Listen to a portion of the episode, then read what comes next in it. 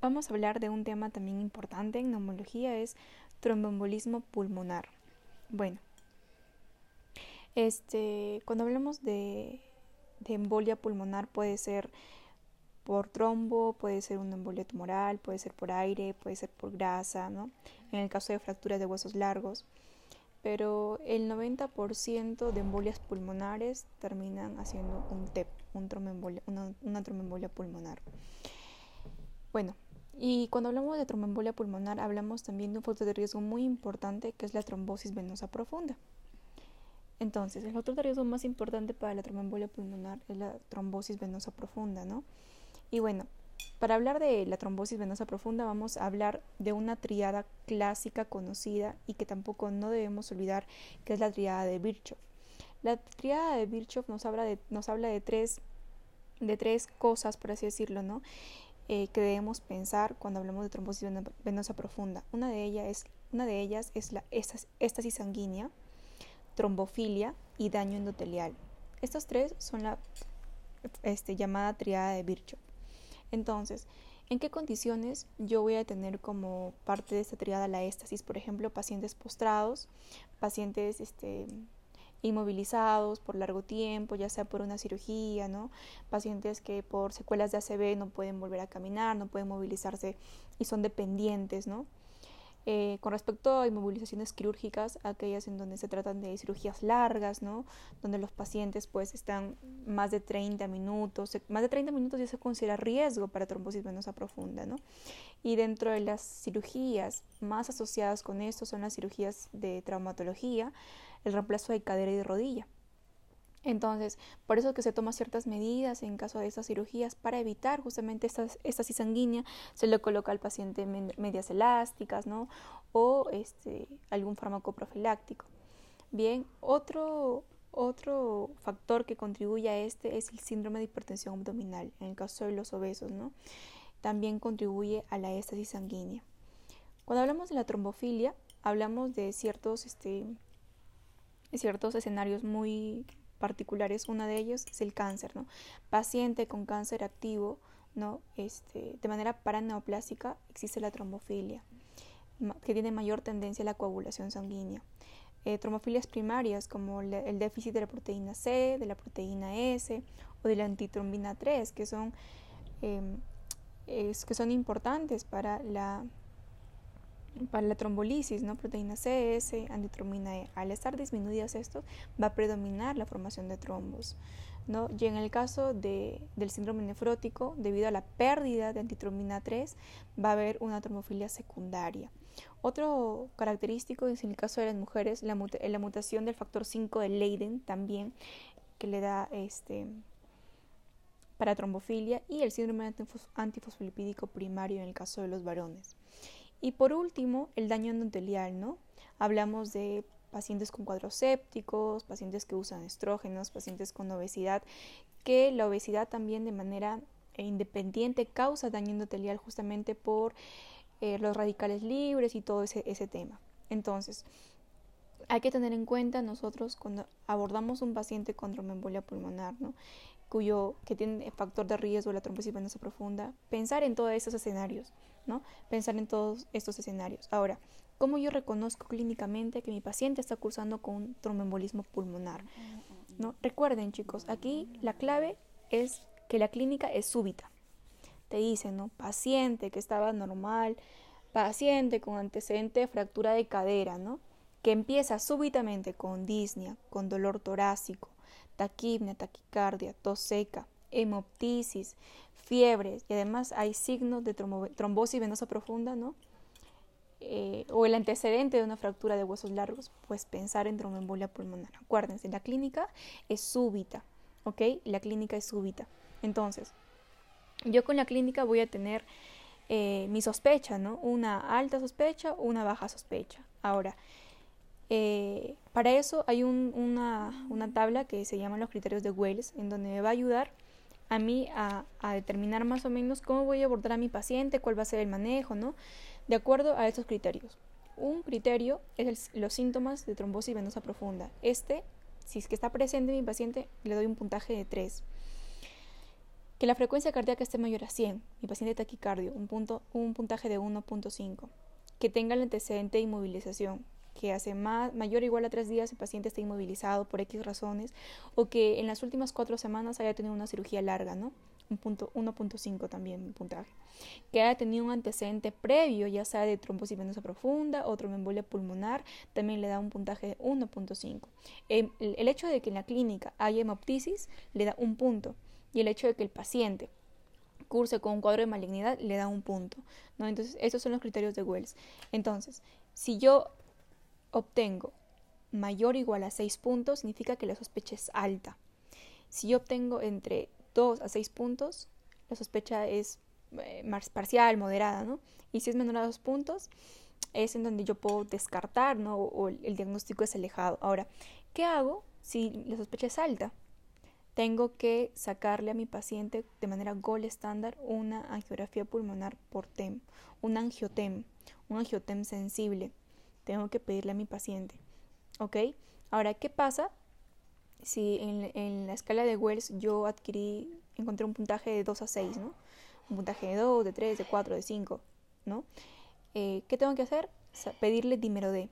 Si el dímero, D es positivo, pido también un angiotem. Si el dímero D es negativo, descarto la posibilidad de que sea un, una tromembolia pulmonar y pienso en otra cosa, ¿no? Ahora, teniendo un paciente con alta sospecha o un paciente con baja sospecha pero que tiene dímero D positivo, le pido un angiotem, ¿ok? Lo siguiente que yo voy a evaluar es mi paciente está estable o está inestable hemodinámicamente. Si el cuadro está, si mi paciente está estable, ¿no? se observa ahí en la tomografía, obviamente, los signos característicos de, una tromboembolia, ¿no? Eh, se observa ahí el trombo y todo lo demás. La, lo siguiente que tengo que preguntar es, ¿mi paciente está estable? Sí, si mi paciente está estable, se trata de una tromboembolia, tromboembolismo pulmonar leve o moderado que es la mayoría de los casos, el 80% de los casos presentan un cuadro de tromboembolia pulmonar leve, moderado, y la mortalidad es muy baja, de un 3%. Mientras que si, la respuesta a la inestabilidad hemodinámica es que no, mi paciente no está, no está estable, tiene la presión arterial sistólica menor a 90, la presión arterial diastólica menor a 60, está con taquicardia, ¿no? Y todo eso, esa sintomatología, el paciente está, está inestable hemodinámicamente. Entonces, esto va a, va a pasar a llamarse un tromboembolismo pulmonar masivo, ¿ok? Masivo. Y la mortalidad es de aproximadamente 80%. Por eso la importancia de poder determinar si se trata de un tromboembolismo masivo, de un tromboembolismo leve moderado o submasivo. ¿Para qué? Para saber cuál es la cercanía de mortalidad que tiene mi paciente.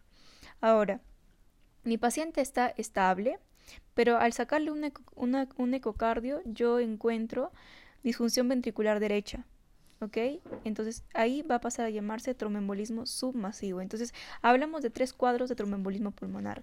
Uno, el tromboembolismo pulmonar leve moderado. Mi paciente está estable y tiene un angiotem positivo. Eh, pulmonar masivo cuando tiene un angiotem positivo y está inestable hemodinámicamente con una mortalidad del 80%.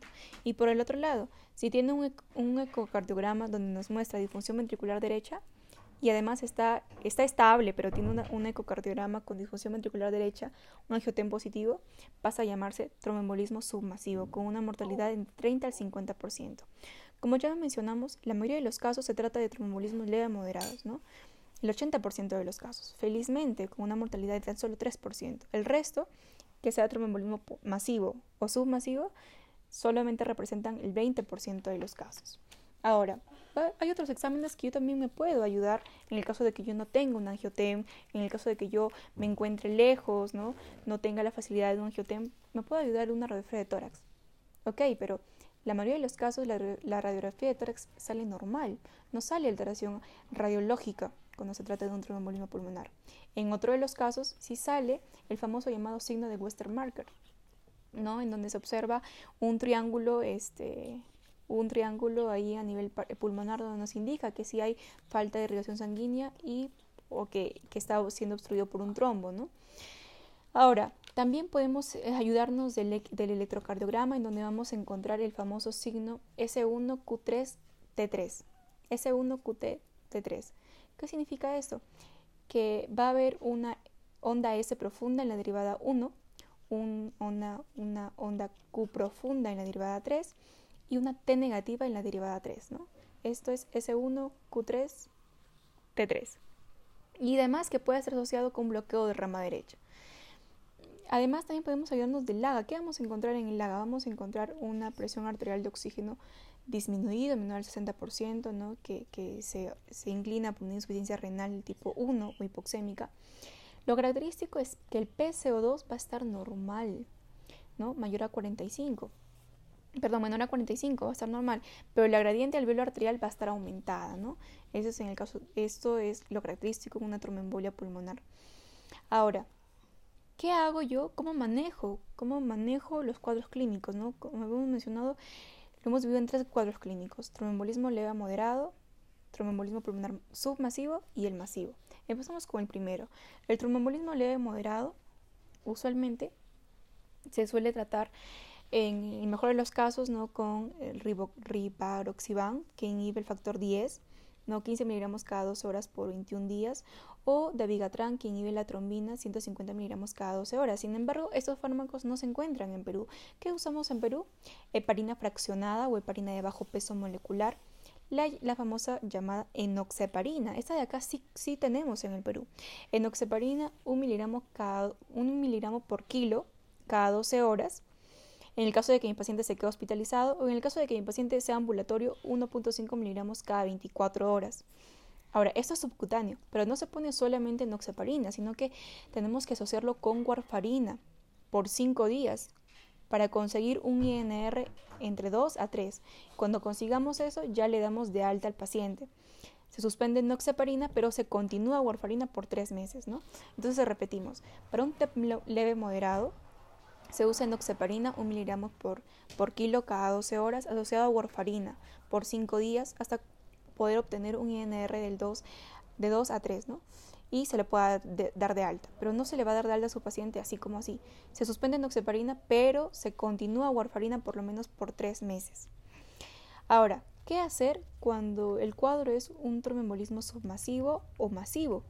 Recuerden que un tromboembolismo submasivo es un paciente que tiene angioten positivo, pero que está estable hemodinámicamente, pero que en el ecocardiograma me sale una disfunción ventricular derecha y un TEM masivo cuando angiotem está positivo y está inestable hemodinámicamente mi paciente. Entonces, lo primero que yo tengo que hacer es colocarle heparina de, alto peso molecular o la heparina no fraccionada o también llamada heparina sódica, ¿no?